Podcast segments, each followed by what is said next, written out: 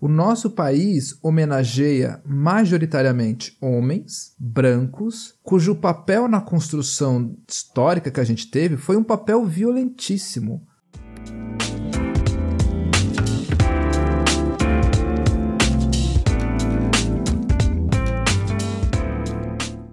Olá a todos, esse é o podcast Além do Mais, onde a gente une política e direito para analisar o que de mais importante bombou nessa nave louca chamada Brasil.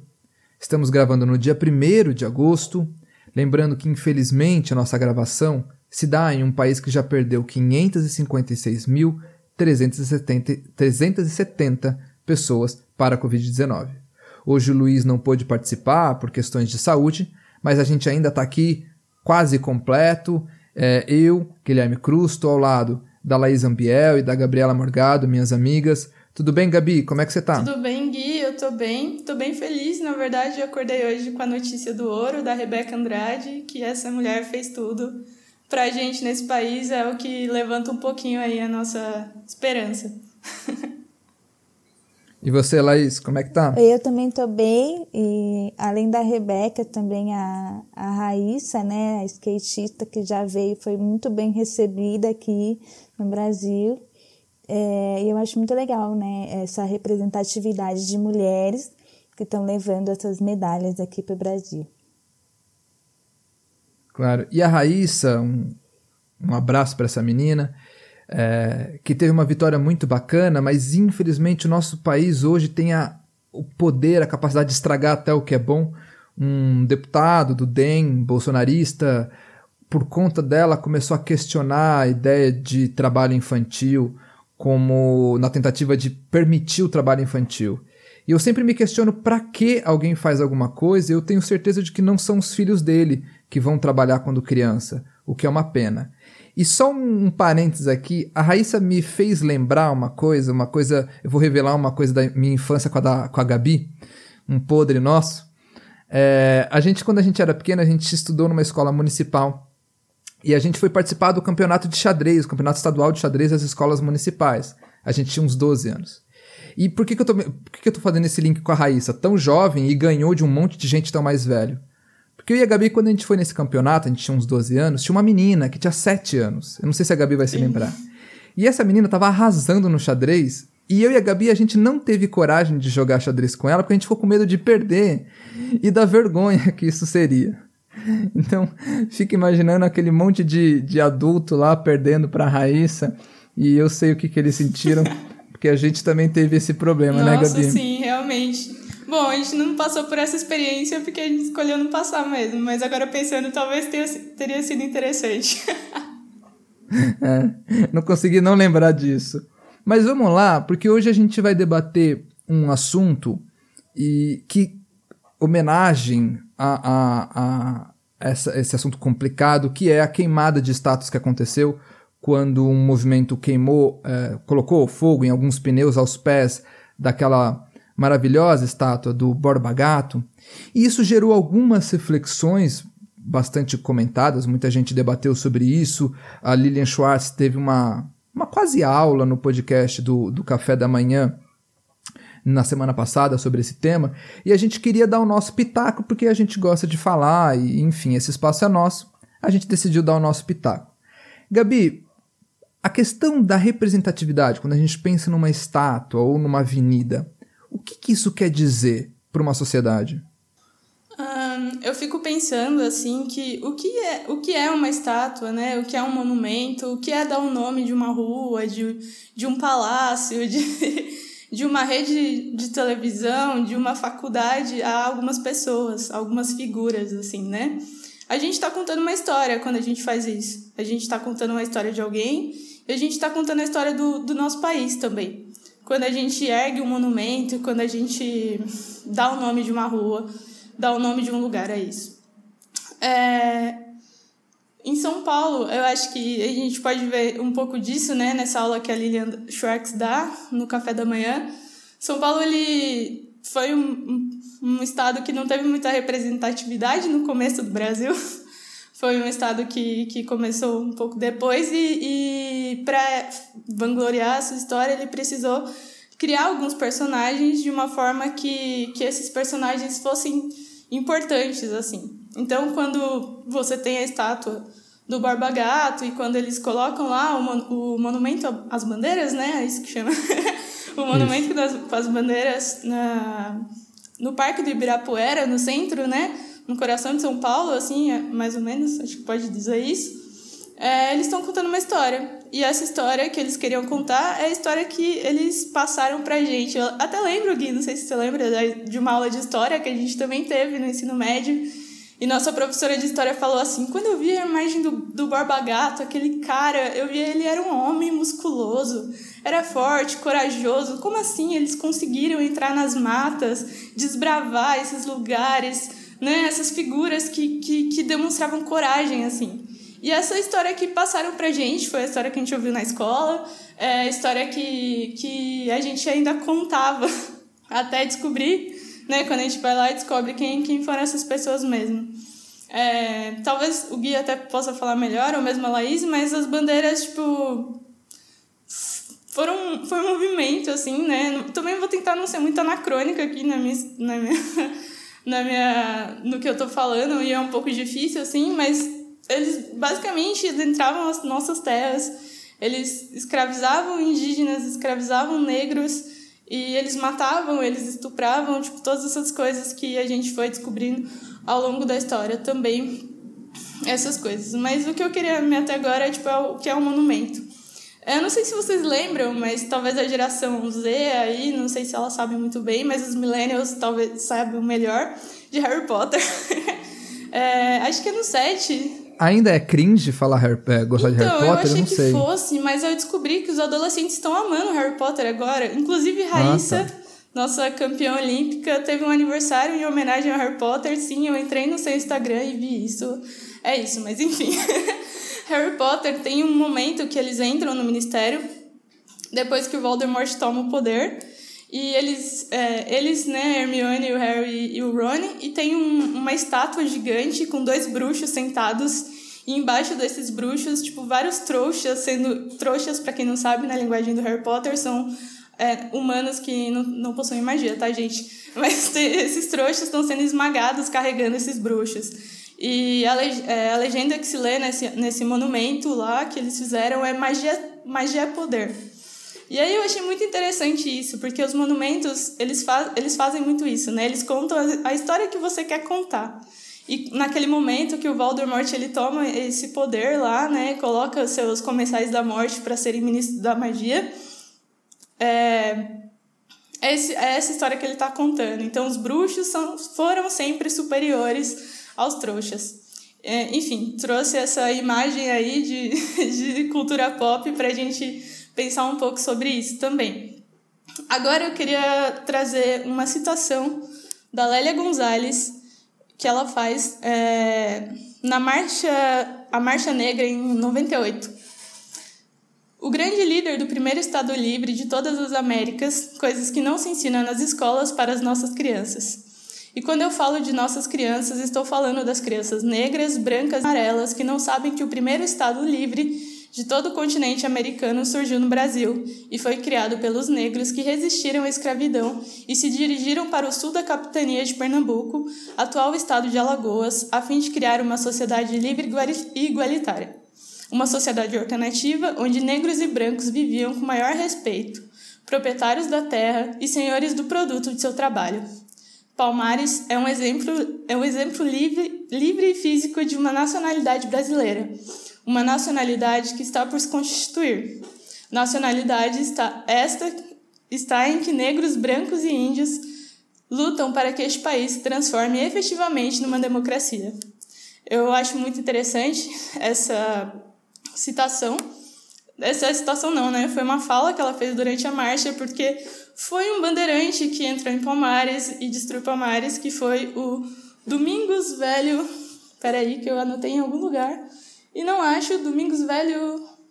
Domingos Jorge Velho, desculpa. Foi um bandeirante que destruiu Palmares. E aí eu vou trazer alguns nomes, alguns nomes para vocês. Raposo Tavares, Anhanguera, Bandeirantes, Palácio dos Bandeirantes, Fernão Dias, Castelo Branco, enfim, entre outros, se vocês também quiserem complementar, gente, é, esses, o, Dutra, o Dutra, Dutra, exatamente. Elevado Costa Elevado Silva. Costa e Silva, a gente tem o nosso país inteiro repleto de homenagens a torturadores, a ditadores, a escravocratas. Então, que história a gente tem contado e que história a gente não, não tem contado? Palmares é um exemplo de um lugar que foi destruído e de uma história que a gente não conta para as pessoas. É, é interessante também é, que esse movimento de, é, de, destruir de destruir estátuas ou tipo questionar essas estátuas, porque foi um movimento político, né? Foi um, uma ação política nesse, nesse último final de semana que a gente teve, foi sim para trazer o debate, e é importante que se traga o debate, porque a gente não tem debatido isso, mas foi um debate muito forte também no ano passado, durante as manifestações em, nos outros, em outros, alguns outros países, né? É, durante o Black Lives Matter. Então, a gente teve estátuas derrubadas nos Estados Unidos e também na Grã-Bretanha e alguns outros países. E então, o que, que isso significa, né? É justamente esse questionamento dessa história que vem, tem sido contada ao longo do tempo, que são as histórias das pessoas que são brancas, que são ricas e que estiveram sempre lá no poder e puderam efetivamente transformar essa história de uma forma material. Então, é, eu acho que é um pouco disso, Gui, que eu queria trazer, tipo, justamente essa, esse questionamento de uma forma, de um momento político, né, que precisa, sim, questionar essas, essas, esses, esses símbolos, né, então, é, é isso.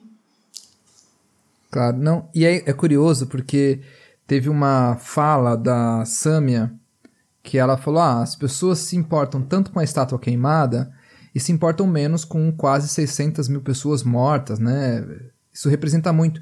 E um ponto que você coloca, Gabi, que eu acho que representa muito, e eu, eu queria reforçar porque é de fato: o nosso país homenageia majoritariamente homens brancos, cujo papel na construção histórica que a gente teve foi um papel violentíssimo. Né? O que dirá de Castelo Branco, que destruiu a nossa democracia, o Costa e Silva, que impôs a ditadura mais cruel com o AI-5, o que dirá de todos esses bandeirantes.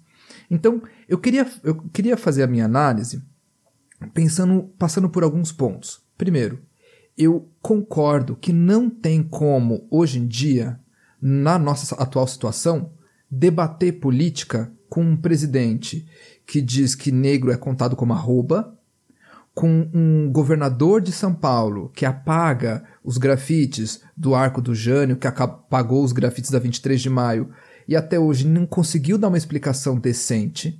Então eu concordo que esses movimentos não têm muito local de debate com o poder público hoje em dia, dado essas figuras. Esse é um ponto. O outro ponto, e eu vi muita gente questionando, pô, mas é só uma estátua, qual que é o problema? A gente tem que ter uma noção de que não é só uma estátua. Porque a estátua está lá não é só para embelezar. E do Borba Gato não é para embelezar de forma nenhuma. Pelo contrário, né? A estátua está lá para representar. É, total contrário. A estátua está lá para representar alguma coisa. E quando a gente não consegue entender o porquê que um bandeirante é uma representação horrível, primeiro a gente teve uma educação ruim e a gente e, e, e beira o cretinismo. Esse é um ponto que eu quero colocar. E aí agora eu quero ser um pouco polêmico, tá? Então, de novo, eu concordo com a retirada da estátua de lá, eu concordo que a gente não tem que homenagear tais figuras, porque eu não conheço, vocês podem me corrigir se eu estiver errado, mas citou a, a Gabi citou a Lélia Gonzaga. Tem alguma estátua da Lélia Gonzaga em algum local desse país? Sabe? Alguma estátua de alguma mulher? Quantas estátuas de pessoas negras a gente tem? Quase nenhuma, se não nenhuma. Eu não conheço nenhuma estátua de uma mulher. Ainda mais. Depois vocês podem colocar, mano. Ainda mais mulheres negras, né? Que vai ser. Sim. Muito menos mulheres negras, e né? E numa gente... semana que Rebeca é... Andrade ganha uma medalha olímpica inédita para o Brasil, o que, que isso quer dizer também, né? Porque é uma mulher negra, é uma mulher preta, tipo, fazendo história, e na história que ela foi, tipo, tirada dela ao longo da vida toda, assim. Claro, e ainda mais com a história de vida dela, que você percebe que boa parte, talvez quase todas as dificuldades pelas quais ela passou, advém de uma sociedade racista. Né? Então, Isso está posto, o debate é importante e essas homenagens têm que ser repensadas e criticadas. Esse é um ponto. Aí vem a minha parte um pouco polêmica, talvez o meu lado historiador falando. Eu tenho um pouco de fobia quando itens históricos são queimados, eu confesso. É, não só porque o Brasil tem um, um, desprezo pela sua história quando, quem, quando permite que sejam queimados Museu Nacional, Museu da Língua Portuguesa, o, o, a Cinemateca, enfim. Lembrando outras queimadas, quando Rui Barbosa queimou os documentos sobre a escravidão, ou até mesmo quando os nazistas queimaram seus próprios documentos, impedindo que muitos nazistas pudessem ser presos, é, porque os, a, a, identidade deles foram destruídas. Então eu, eu, eu, confesso que eu tenho um pouco de, de medo de queimar aspectos da história, por pior que sejam. Por quê? Eu quero dar dois exemplos aqui de como a gente pega um aspecto da história que é ruim e repensa esse aspecto, gerando um debate fundamental. Quando o nazismo foi derrotado e o, o instaurou-se o Tribunal de, de Nuremberg, muitas pessoas, principalmente os movimentos protestantes alemães, os movimentos de esquerda na Alemanha, gritaram pela destruição de Auschwitz. O argumento era: Auschwitz representa o que há de pior na história da humanidade, e isso é um fato.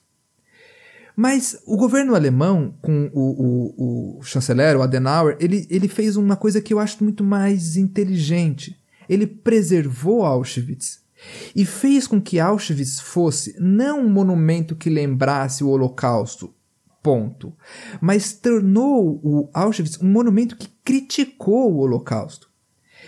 Auschwitz está lá para lembrar o horror que o ser humano é capaz, mas para lembrar também que este horror que o ser humano foi capaz tem que ser combatido. Porque sem Auschwitz, se Auschwitz fosse botado abaixo, fortaleceria uma coisa que já existe no Brasil é muito forte, a ideia de que nazismo é de esquerda. São estes monumentos que nos fazem relembrar o horror e o que há de bom. Um outro exemplo, e aí eu já vou passar aqui para o Brasil. O governo alemão ele comprou os direitos autorais do Mein Kampf logo depois do final da, da Segunda Guerra. E durante todos os anos, o governo alemão proibiu que o Mein Kampf fosse publicado e vendido. Quando faltava pouco tempo para o MyCamp é, virar é, bem comum, é, sabe, quando o livro pode ser vendido abertamente e tal, não me lembro agora o nome. Quando o MyCamp foi cair nisso, o que, que o governo alemão fez? Chamou os maiores especialistas alemães sobre economia, biologia, história e tal, e criou um, um, uma edição maravilhosa, que é uma edição do MyCamp crítica. Cada ponto escrito no MyCamp tinha um especialista que iria dizer que aquilo era bobagem. Então, quando Hitler escrevia sobre superioridade ariana, havia um biólogo e um sociólogo para criticar aquilo. Quando Hitler dizia que os judeus foram a causa da ruína econômica, havia um economista para criticar aquilo. Então, o My Camp foi tornado um movimento, um, um monumento crítico ao que ele representou. Por que, que eu digo isso? Se fossem me perguntado aqui, e essa é a minha parte polêmica, o que eu acho que deveria ser feito com aquela estátua do Borba Gato, eu a manteria intacta, mas eu retirava ela da onde ela está, do pedestal, e colocava ela dentro do Museu Paulista, para que ela pudesse ser uh, mostrada não como uma exaltação a um grupo de pessoas que, causou, que fez uh, crimes contra a humanidade, mas para ser criticada. O pedestal onde o Borba Gato está é um pedestal de homenagem. Aquilo tinha que ser tirado e eu concordo plenamente. Mas a destruição de uma estátua e, e, o possível apagamento de um fato não ajuda na luta contra aquilo. O que ajuda é, veja, existiam os bandeirantes e eles fizeram os maiores crimes contra a humanidade. Vamos relembrar os bandeirantes e os seus crimes e não esquecê-los. Não sei se faz sentido o que eu estou dizendo, mas o fogo me remete muito mais a um apagamento e não a uma crítica. Eu entendo o que o movimento quis fazer, eu entendo que não dá para dialogar com o governo do estado e com o governo federal que temos, e eu entendo que passar todos os dias numa avenida com o nome de um cara que colocou o, o, o, o AI-5 como elevado Costa Silva ser um negro e passar todo dia por uma avenida que tem o nome de alguém que destruiu seus ancestrais é doloroso. Eu entendo e concordo. Mas ao mesmo tempo eu acho que a luta melhor não é a luta do apagamento sob o fogo, mas é a luta da crítica. Então eu, por mim, mudo o nome de todas as avenidas, mudo o nome do Palácio dos Bandeirantes, claro. Mas eu faria um museu dos bandeirantes, mas não como uma homenagem, mas um, como uma crítica. Vejam que de fato foram os bandeirantes. Foram homens brutais, assassinos. Havia um dos bandeirantes, agora eu não vou recordar o nome, aí eu não vou falar para poder não, não, ser bobagem, mas um deles tinha é, é, como hobby, depois que destruía um, um aldeamento, ele retirava a pele dos indígenas, como um troféu. Né? Tamanha a brutalidade que era daquilo. Portanto, eu acho que a discussão do monumento, e esse, e esse movimento foi muito feliz nisso, ele trouxe a discussão do monumento para a gente lembrar: veja, estamos no século XXI, é, imbuídos dessa luta do Black Lives Matter, e ainda assim temos avenidas com o nome do Anhanguera. Uma universidade, uma universidade com o nome Anhanguera não quero, eh, enfim, não quero debater a qualidade ou não, mas uma universidade como um local de reflexão, de pensamento, ter o nome de um bandeirante é um, uma ofensa, um escárnio, é, é impensável. Mas o apagamento pelo fogo talvez seja tão ruim quanto a exaltação de algo problemático. Não sei se faz sentido para mim. Mas, Laís, para não monopolizar a fala, que senão eu falo muito, como é que você vê? Como é que você se coloca nesse ponto? Então, é, primeiro que eu concordo com você em partes, né? Porque, assim, eu acho que tem uma coerência nessa ideia, mas ao mesmo tempo eu fico pensando, será que os brasileiros, eles iriam entender isso como uma crítica? Né, colocar no museu, eles iriam pensar como uma crítica ou eles iriam pensar como algo que está exaltando né, o, a história dos bandeirantes, né? Ainda mais porque o que a gente tem que pensar é que a estátua, ela não é só uma representação política, mas também social, né, do que que a, o que que a nossa nação é e o que que a gente quer lembrar dessa nação, qual a história que a gente quer contar. Quer dizer, a gente seleciona aquilo que a gente gostaria de contar como parte da nossa história, porque a história é muito grande, então a gente tem que recortar de alguma forma, né? Então algumas coisas ficam apagadas, enquanto outras elas acabam aparecendo mais, elas ficam mais evidência, né? Então eu acho que seria é, importante é, isso que você falou, no sentido de trazer uma crítica, mas ao mesmo tempo eu fico pensando, essa crítica seria possível se a gente tivesse a, o, o outro lado da história. Se a gente tivesse a representatividade, por exemplo, da Lélia Gonzalez, que ela demorou para ser lida, lida dentro da universidade, ela demorou para ser reconhecida, ela fez parte do, do movimento negro, movimento feminista negro no Brasil, né? Então, a participação dela foi muito ativa, mas só hoje que, que ela é reconhecida.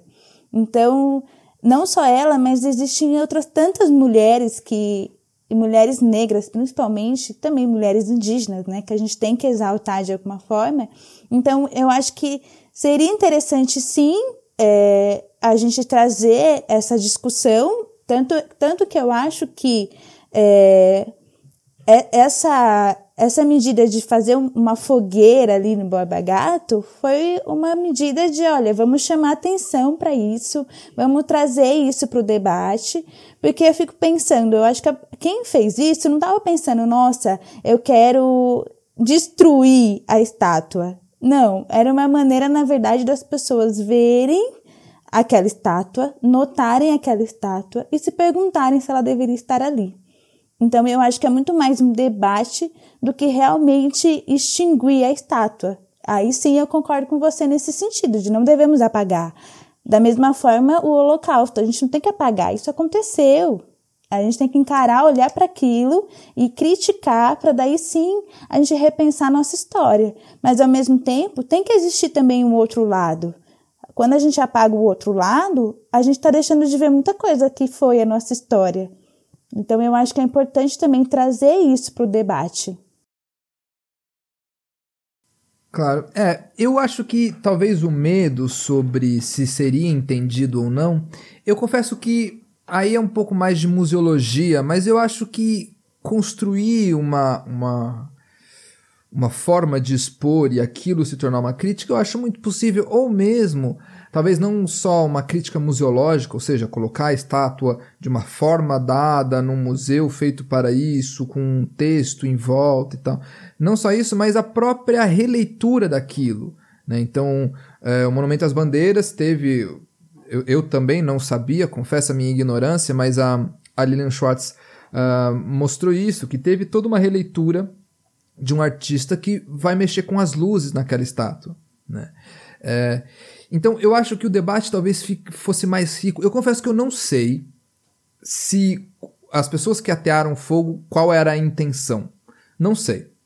Mas supondo que talvez fosse a destruição da estátua, supondo isso, eu acho que o debate seria mais rico se a gente fizesse outra, pensasse outros caminhos ou uma releitura daquela estátua. Então a própria Lilian fala, então constrói uma estátua do lado. Não sei se foi ela ou outra pessoa que eu vi. Constrói uma estátua do lado que faça com que o diálogo entre as duas estátuas seja um diálogo crítico.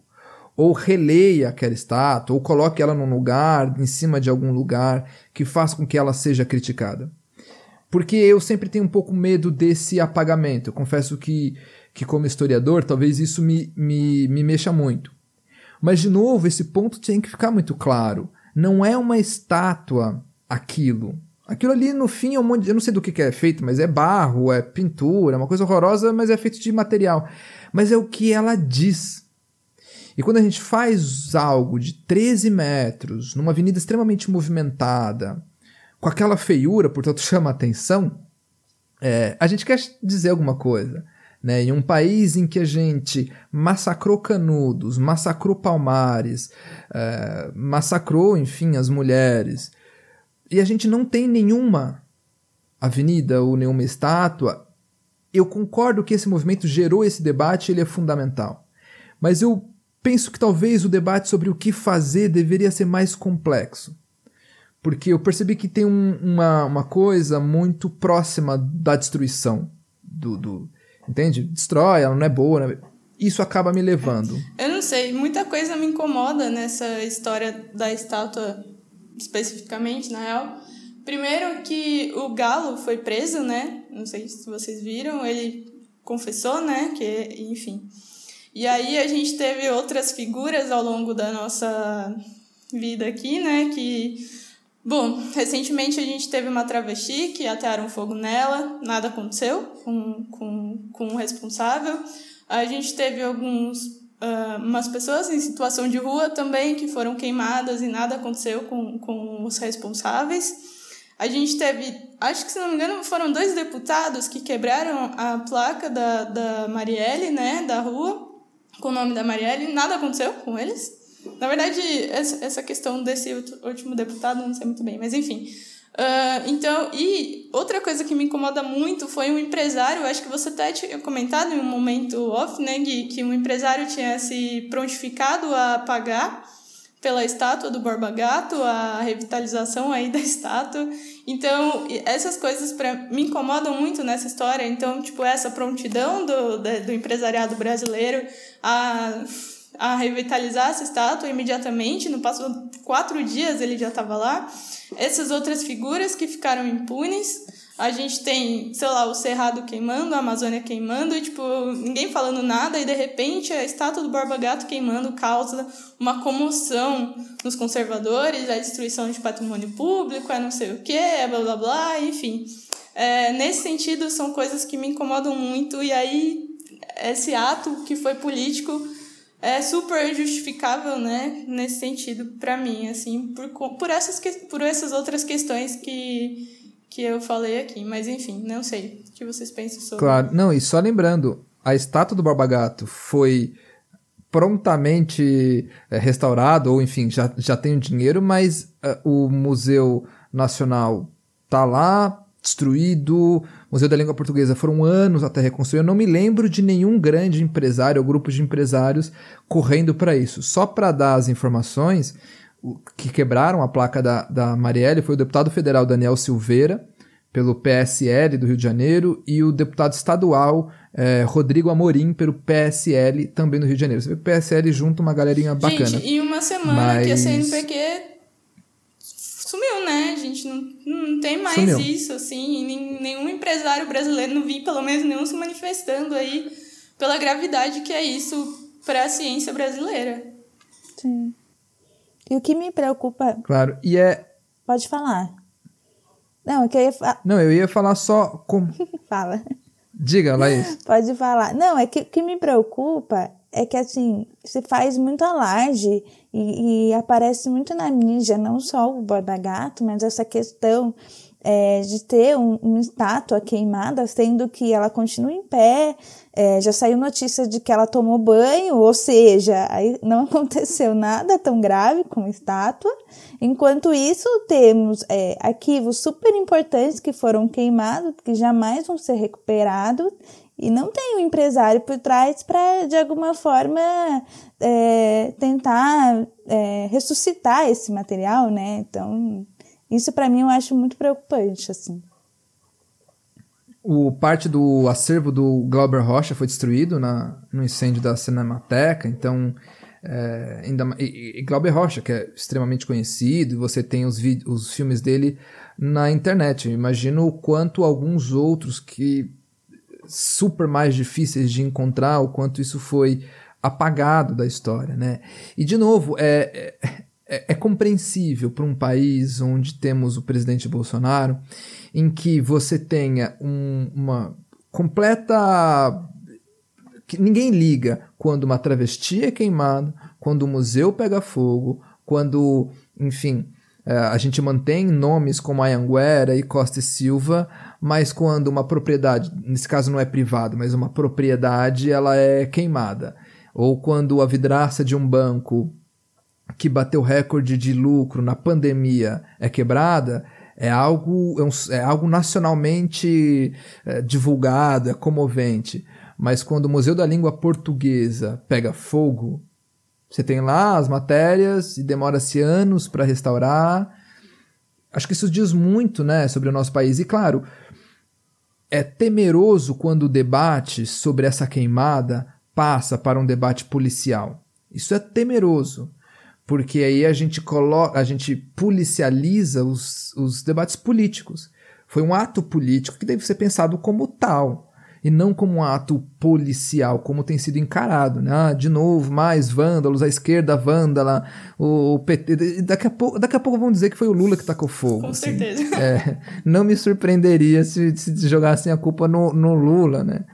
E como tornar policial um debate político é uma estratégia bolsonarista, não é? O Bolsonaro mesmo disse que quando estava na, na, nas eleições, o movimento Ele Não, que foi um movimento feminista, o Bolsonaro policializou aquilo, né? moralizou aquele ato. Isso representa muito de Brasil, né? Não sei como é que vocês veem isso. Não, com certeza. E pensando aqui, lembrando essa questão, quando o Bolsonaro foi votar pelo impeachment da Dilma, que foi um golpe, como todo mundo já deveria saber. Ele homenageou um general da ditadura e não saiu preso naquele momento. Tipo, a gente já vê também o que, que, o que, que é esse Brasil, né? Que nem o Gui colocou, que é absurdo isso, assim. Eu acho que as pessoas não têm muita noção do quão simbólico isso foi. Veja, no Congresso, onde a representatividade institucional da democracia brasileira a alma da República Nacional. A gente teve um cara que exaltou um torturador no período da ditadura, no coração do que é a instituição democrática brasileira, e ele não saiu preso. E não só ele não saiu preso, ele se tornou presidente. Justamente. Pois é. É, é, é, é, é assim, é algo muito impensável. É, é, roteiro de filme ruim isso. Novela né? mexicana. Que a gente acaba vivendo. Novela mexicana, e assim, não é nem a usurpadora que tinha um debate sobre vingança e ciúmes. Não, é, é novela mexicana, mas assim, aquela feita por um miliciano bêbado, para dizer o um que mínimo, gosta de assim, filme coisa, de terror, é, é, né? Porque junta as duas coisas ali. Ou filme de narcotráfico, né? Tá ali um pouco próximo às duas vivências. Mas, Laís, mais alguma coisa? Olha, é, eu gostaria, na verdade, de, de falar para quem estiver escutando a gente, né? O quanto é importante a gente conhecer a nossa história. né? Independente de que seja com borba gato, sem borba gato, que a estátua que a gente queira levantar, de alguma forma é, é importante para a gente reconhecer qual que é o nosso patrimônio e também o que que a gente quer ser, né? Como que a nossa história conta também sobre a história do Brasil. A gente faz parte dessa, dessa geração toda, né?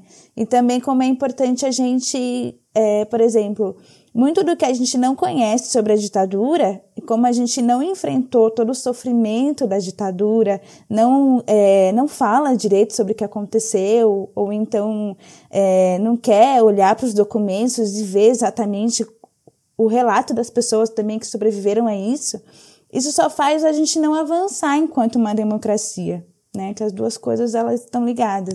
Então, por isso que é importante é, a gente olhar para nossos arquivos históricos e de alguma forma conhecer essa nossa história e qual história que a gente quer contar para os outros. Claro. E você, Gabi? Bom, eu queria trazer uma citação de uma, de uma animação, não sei se vocês viram, uma história de amor e fúria. É uma animação brasileira, não sei se vocês conhecem. Enfim, o Celton Mello que dubla. uma das informações que eu tenho. Mas enfim, ele, ele fala assim, uma personagem durante o filme.